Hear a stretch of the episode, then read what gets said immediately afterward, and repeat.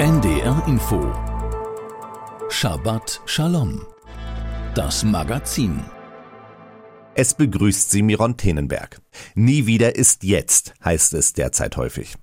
Angesichts der momentanen Lage ist dieser Spruch eine Aktualisierung des Appells Nie wieder. Ein Appell, der hierzulande nach der Shoah, dem nationalsozialistischen Massenmord an sechs Millionen jüdischen Menschen, aufkam.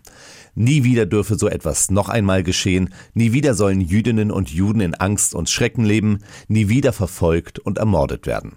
Darauf begründet sich auch die Aussage von der deutschen Staatsräson, die von der damaligen Bundeskanzlerin Angela Merkel 2008 vor der Knesset in Israel bekräftigt und seitdem häufig von der Politik wiederholt wurde. Deutschland stehe für das Existenzrecht Israels und dessen Sicherheit uneingeschränkt ein.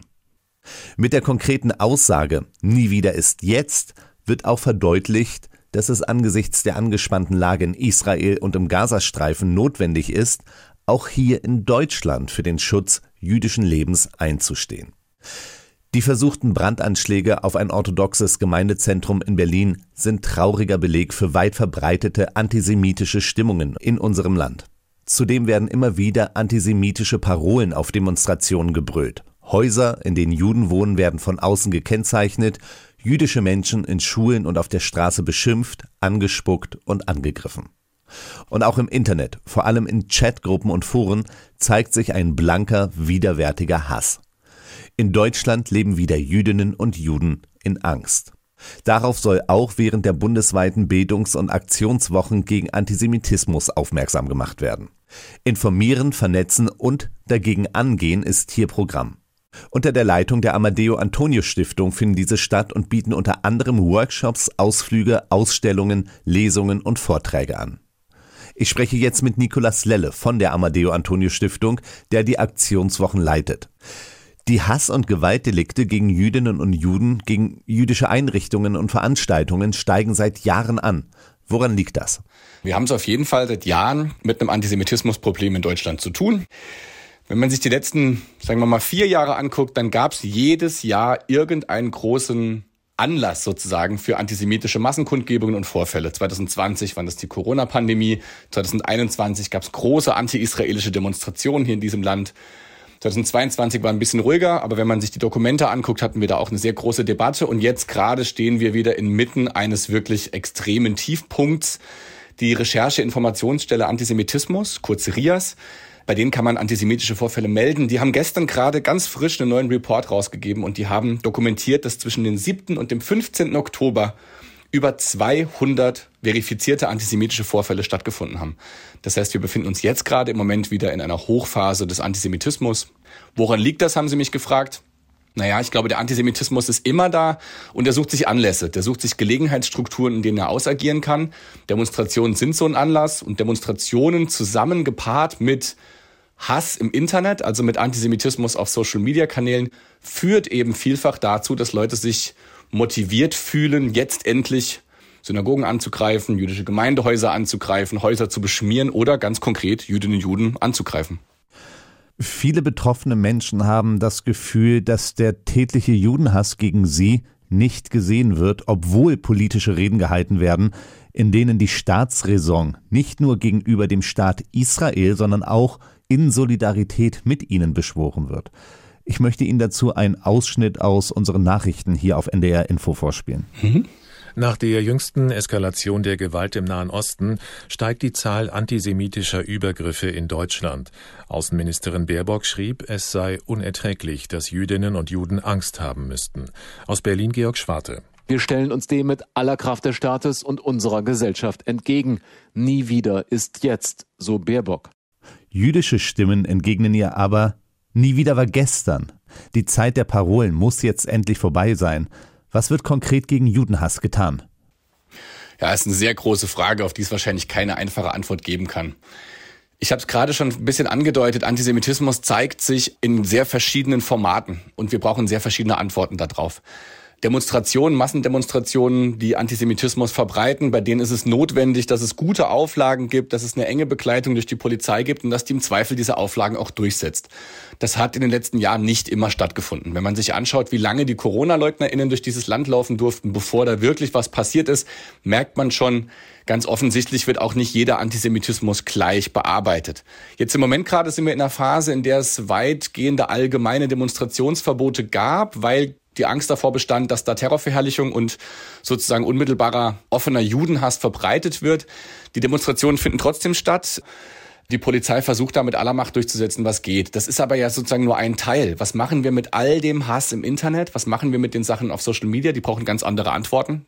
Da hat die Strafbarkeitsgrenze auch ihre Grenzen, weil vielfach finden da Sachen statt, die keine Volksverhetzung sind, aber die trotzdem sozusagen den Alltag von Jüdinnen und Juden prägen. Und dann reden wir noch nicht von den Anschlägen, Schmierereien, von all diesem Zeug, was ich am Anfang kurz genannt habe, wo es wichtig ist, dass jetzt auch wirklich Polizei und Staatsanwaltschaften schauen, wer sind verantwortlich für diese Attentate oder für diese Attacken und Übergriffe und wie kann man die Leute zur Rechenschaft ziehen. Trotz alledem, ich glaube, Repression, also Polizei, Staatsapparat und so, sind nur ein Teil unserer Arbeit gegen Antisemitismus. Es ist wichtig, dass wir als Zivilgesellschaft auch intervenieren. Und zwar immer da intervenieren, wo uns Antisemitismus begegnet. Am Stammtisch, im Internet, in der Schule da können wir uns einfach nicht darauf verlassen und es reicht niemals, dass die Polizei sich darum kümmert. Es braucht auch eine politische Auseinandersetzung, eine gesamtgesellschaftliche politische Auseinandersetzung mit dem Antisemitismus, den wir gerade erleben.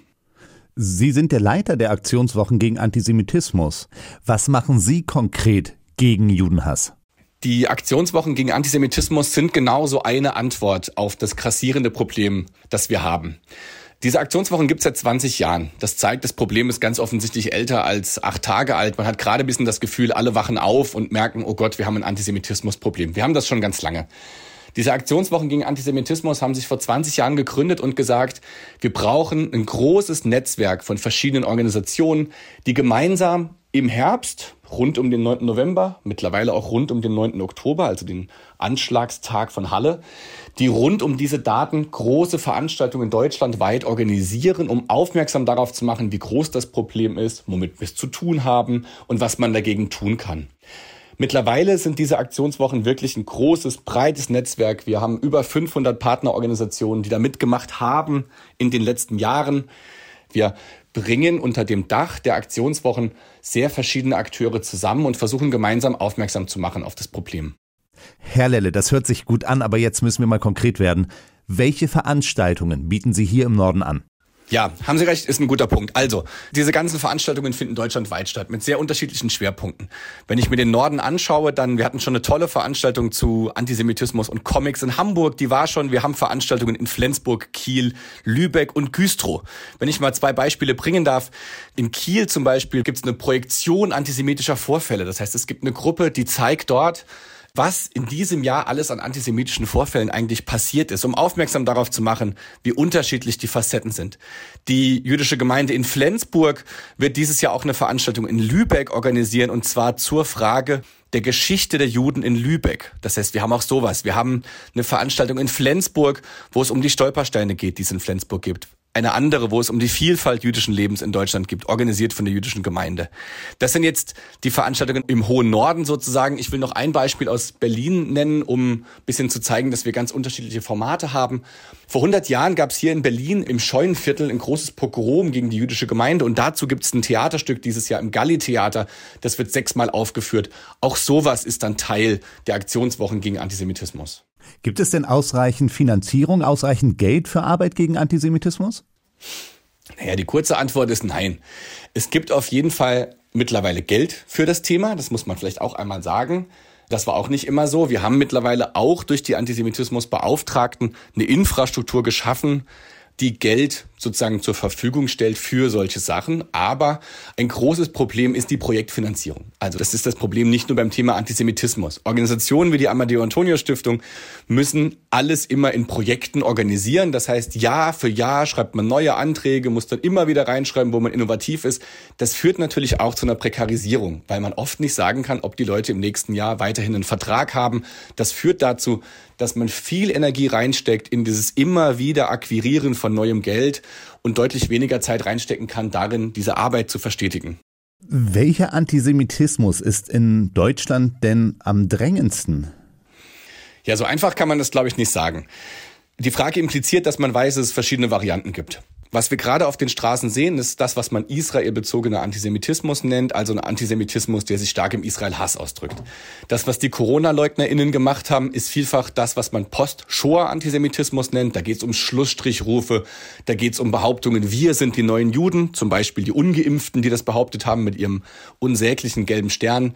Es gibt auch das, was man modernen Judenhass nennen kann, also einer, der versucht zu sagen, es gäbe sowas wie eine jüdische Rasse, die sozusagen bekämpft werden muss. Das ist das, was Neonazis vielfach machen.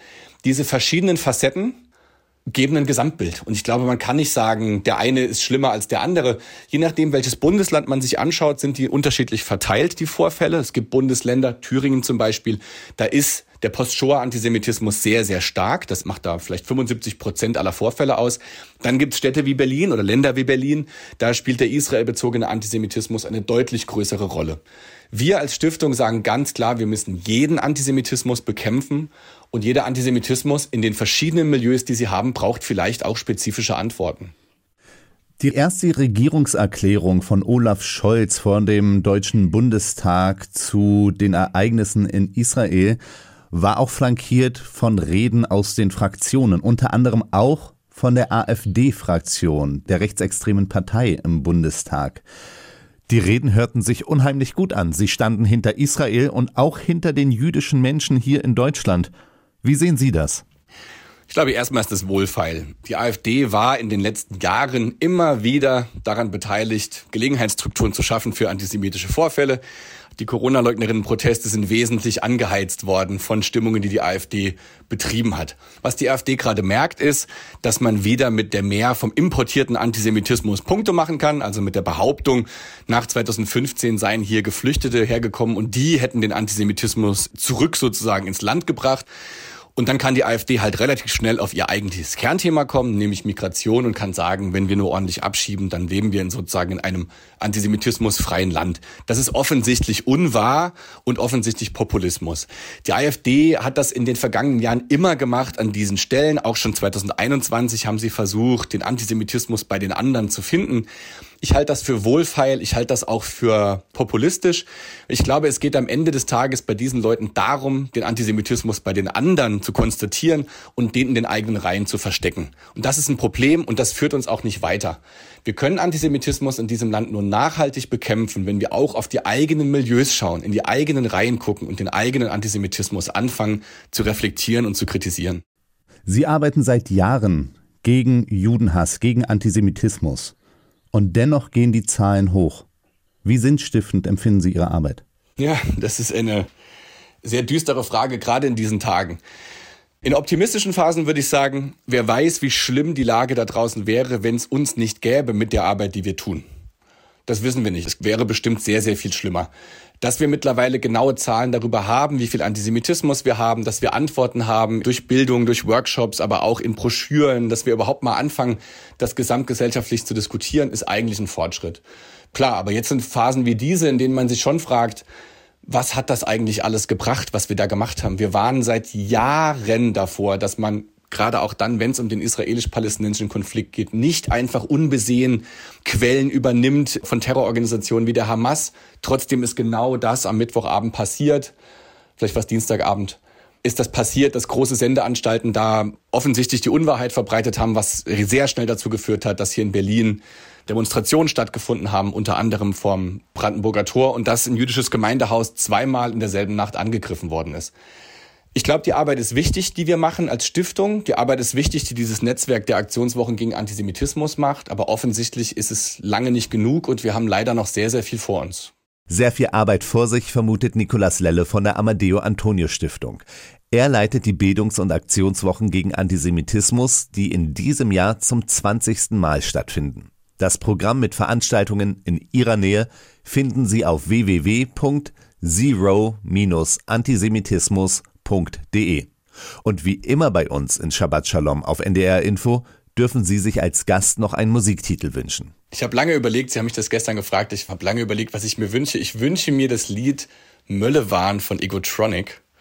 Egotronic ist eine sehr politische Elektropunk-Band und ich wünsche mir das aus zwei Gründen. Das eine ist, das Lied ist zehn Jahre alt, 2013 erschienen, aber wenn man das jetzt gleich spielt, wird man denken, das könnte vorgestern geschrieben worden sein, weil wir immer noch mittendrin in diesem Wahn von Israel-Hass und israelbezogenem Antisemitismus stecken. Und ich wünsche mir noch aus dem zweiten Grund, weil Torsun und Egotronic haben vor zwei Jahren die Artists Against Antisemitism gegründet, die wirklich ein tolles Netzwerk sind von Künstlerinnen, die sich gegen Antisemitismus engagieren. Die Band Egotronic um den Frontmann Torsun Burkhardt kann man am besten als Elektropunk beschreiben. Das heißt, dass die Texte eventuell nicht auf Anhieb verständlich sind. Daher zitiere ich kurz, was Sie gleich hören werden. Deutschland schreit auf gegen Israel. Sie haben dort einen Völkermord entdeckt. Und gegen Fakten völlig resistent, nur dürftig das Ressentiment versteckt. Mit einer Leidenschaft, die Bände spricht, wird dorthin alles Böse projiziert.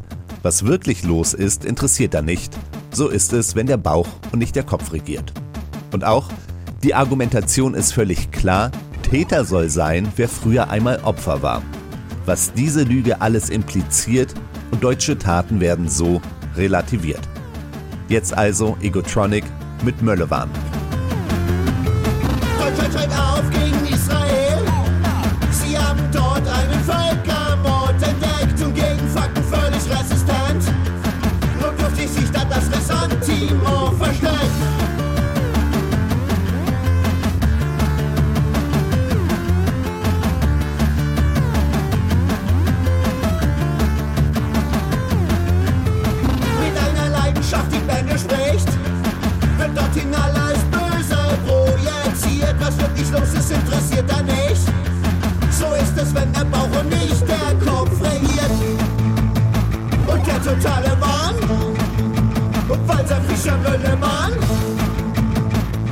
der Taliban, falls er Fischer Müllemann.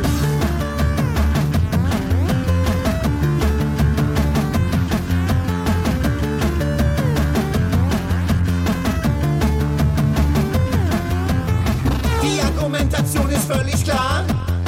Täter soll sein, wer früher einmal Opfer war, was diese Lüge alles impliziert. Und deutsche Taten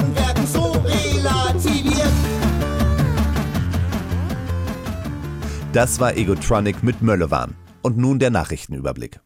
Ein breites Bündnis aus Parteien, Religionsgemeinschaften, Gewerkschaften und zivilgesellschaftlichen Organisationen ruft für Sonntag in Berlin zu einer Solidaritätskundgebung für Israel auf. Die Veranstaltung vor dem Brandenburger Tor steht unter dem Motto Aufstehen gegen Terror, Hass und Antisemitismus in Solidarität und Mitgefühl mit Israel. Mit dem Aufruf stellen sich die Veranstalter solidarisch an die Seite der Jüdinnen und Juden. Zugleich erklären sie, die Gesellschaft könne nicht Antisemiten und Islamisten überlassen werden. Es sei inakzeptabel, wenn Islamisten auch in Deutschland das Massaker der Hamas feierten. Die Veranstalter verweisen aber auch auf das Leid der palästinensischen Bevölkerung im Gazastreifen und fordern Fluchtkorridore sowie gezielte humanitäre Hilfe. In Deutschland haben antisemitische Vorfälle seit dem blutigen Überfall der Hamas auf Israel drastisch zugenommen. Der Bundesverband der Recherche- und Informationsstellen Antisemitismus RIAS dokumentierte seit dem 7. Oktober bundesweit 202 Vorfälle. Das sind 240 Prozent mehr als in der gleichen Zeit des Vorjahres. Neun von zehn der dokumentierten Fälle seien israelbezogener Antisemitismus. Kundgebungen und Schweigeminuten für Israel seien gestört, Israel-Flaggen an öffentlichen Gebäuden beschädigt oder entwendet worden. Den Angaben zufolge wurden auch Wohnhäuser mit Davidsternen beschmiert. Diese Markierungen seien wegen der Erinnerung an den Nationalsozialismus besonders verunsichernd. Ungeachtet der antisemitischen Übergriffe sieht Zentralratspräsident Josef Schuster Juden in der Bundesrepublik ausreichend geschützt. Deutschland sei ein sicheres Land für Juden, sagte er dem Redaktionsnetzwerk Deutschland. Die Sicherheitsbehörden täten in seinen Augen alles dafür, dass sich das nicht ändere. Schuster bedauerte zugleich, dass jüdische Einrichtungen in Deutschland seit Jahren von der Polizei geschützt werden müssten. Der Polizeischutz spreche aber auch dafür, dass hier alles Menschenmögliche getan würde, um Juden ein sicheres Leben zu ermöglichen. Diesen Sonntag soll die Dessauer Weihsynagoge eingeweiht werden. Das jüdische Gotteshaus ist nach Angaben der Stadt das erste neu erbaute in Sachsen-Anhalt nach der Wiedervereinigung. Die Synagoge ergänzt das denkmalgeschützte Rabbinerhaus im Stadtzentrum, in dem Kurt Weil seine Kindheit verbrachte. Dessen Vater Albert war Kantor der Gemeinde. Kurt Weil komponierte unter anderem die Musik zu Bertolt Brechts Dreigroschenoper. Nach dem Terrorangriff der Hamas auf Israel verschärft die Polizei die Sicherheitsvorkehrungen während der Einweihung. Auch Bundeskanzler Scholz hat seinen Besuch angekündigt. Soweit die Meldungen. Das war die Sendung Shabbat Shalom mit Miron Tenenberg. Die aktuelle Parascha, also der aktuelle Wochenabschnitt der Bibel heißt Noach und wird von Rabbiner Salomon Almekias Siegel aus Bamberg genauer unter die Lupe genommen. Es spricht Johannes Avenarius. Die Geschichte von der Sintflut, Noach und der Arche ist vielen bekannt. Nach Adam ist die Menschheit zunehmend boshafter geworden. Daraufhin bereut es Gott, den Menschen erschaffen zu haben. Deshalb lässt er eine Flut über die Erde kommen, die alles Lebende auslöschen soll. Allein Noach mit seiner Familie sowie Repräsentanten aller Tiergattungen sollen in einer Arche die Flut überleben und einen Neubeginn der menschlichen Geschichte ermöglichen. Als Noach nach 40 Tagen prüfen wollte, ob sich das Wasser zurückgezogen hat, ließ er einen Raben ausfliegen, der flog immer hin und her, bis die Wasser vertrockneten auf Erden. Von ihm bekommt Noach keine Rückmeldung über den Wasserstand. Erst die ausgesandten Tauben dienen Noach als verlässliche Wasserstandsmelder. Der Rabe gehört nach jüdischem Verständnis zu den unreinen Tieren. Und so fragen wir uns, warum Noach überhaupt einen Raben aussandte und nicht gleich eine Taube, die zu den reinen Tieren zählt, um zu erfahren, ob das Wasser gesunken sei. Eine Interpretation sagt, die Sendung des Raben geht von dem Wissen aus, dass er zu den Aasfressern gehört. Wäre er mit einem Stück Fleisch im Schnabel zur Arche zurückgekehrt, hätte Noach gewusst, dass es wieder Leben auf der Erde gibt. Eine andere Auslegung geht davon aus, dass die Raben häufig in der Nähe von Häusern nisten. Bleibt der Rabe für Noach außer Sicht, wäre das der Hinweis auf vorhandene Kultur gewesen.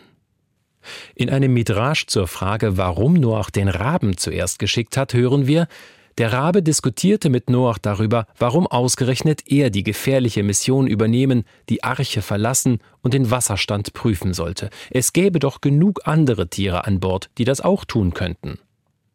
Noach antwortete ihm, dass die Raben weder als Opfertiere noch als Nahrungsquelle geeignet seien, im schlimmsten Falle käme er nicht zurück, mit ihm habe man nichts zu verlieren, die Welt braucht ihn nicht. Daraufhin schaltet sich Gott in die Diskussion ein und entgegnet dem Kapitän der Arche Noach, du irrst, du unterschätzt die Raben. Die Welt wird sie in Zukunft brauchen. Wann wird das sein? fragte Noach. Später, wenn ich der Sintflut ein Ende gesetzt habe, das Wasser sich verlaufen hat und die Erde wieder unter meinen Verheißungen auflebt, dann wird ein Zadik, ein Gerechter in Israel aufstehen. Und den Raben wird es zukommen, ihn zu retten. Du sollst wissen, dass alle Geschöpfe, die ich geschaffen habe, eine Aufgabe in meinem Plan haben. Keines ist nutzlos. Der Ewige macht Noach darauf aufmerksam, dass er die Raben in Hinblick auf die Erhaltung der göttlichen Schöpfung maßlos unterschätzt. Auch wenn der Rabe in der Geschichte von der Arche keinen Erfolg vermelden kann, spielt er später bei der Rettung des Propheten Elia die entscheidende Rolle. Dieser hatte dem götzendienerischen Ahab, König von Israel, Gottes Strafe angesagt. Es soll diese Jahre weder Tau noch Regen kommen. Ich sage es denn. Daraufhin befiehlt der Ewige dem Propheten, sich am Bach Krit zu verbergen. Dort werden uns die Raben als die ersten Caterer vorgestellt, Sie retten in der Hungersnot Elia das Leben. Sie versorgen ihn mit Brot und Fleisch morgens und abends. Die biblische Sicht auf die Rolle der Raben in Gottes Heilsgeschichte mit seiner Schöpfung lässt uns erkennen, es kommt in der Beurteilung von Menschen und in der Erziehung darauf an, sehr überlegt und vorsichtig zu reden und zu handeln. Wir sollen dafür sorgen, dass andere durch uns mit Hoffnung und Selbstvertrauen in der Welt sind. Wir sollen uns gegenseitig dazu ermutigen, unsere Aufgaben zur Heilung der Welt wahrzunehmen, so wie es Gott in seinem Plan vorsieht. Das war die Auslegung des aktuellen Wochenabschnitts der Torah, also der fünf Bücher Moschees von Rabbiner Salomon Almekias Siegel aus Bamberg. Es sprach Johannes Avenarius. Zum Schluss hören Sie noch das Ufraus Oleinu. Übersetzt lautet der Text Breite über uns das Zelt des Friedens aus. Gelobt seist du, Ewiger, der du das Friedenszelt über uns ausbreitest. Es singt Kantor Leo Roth.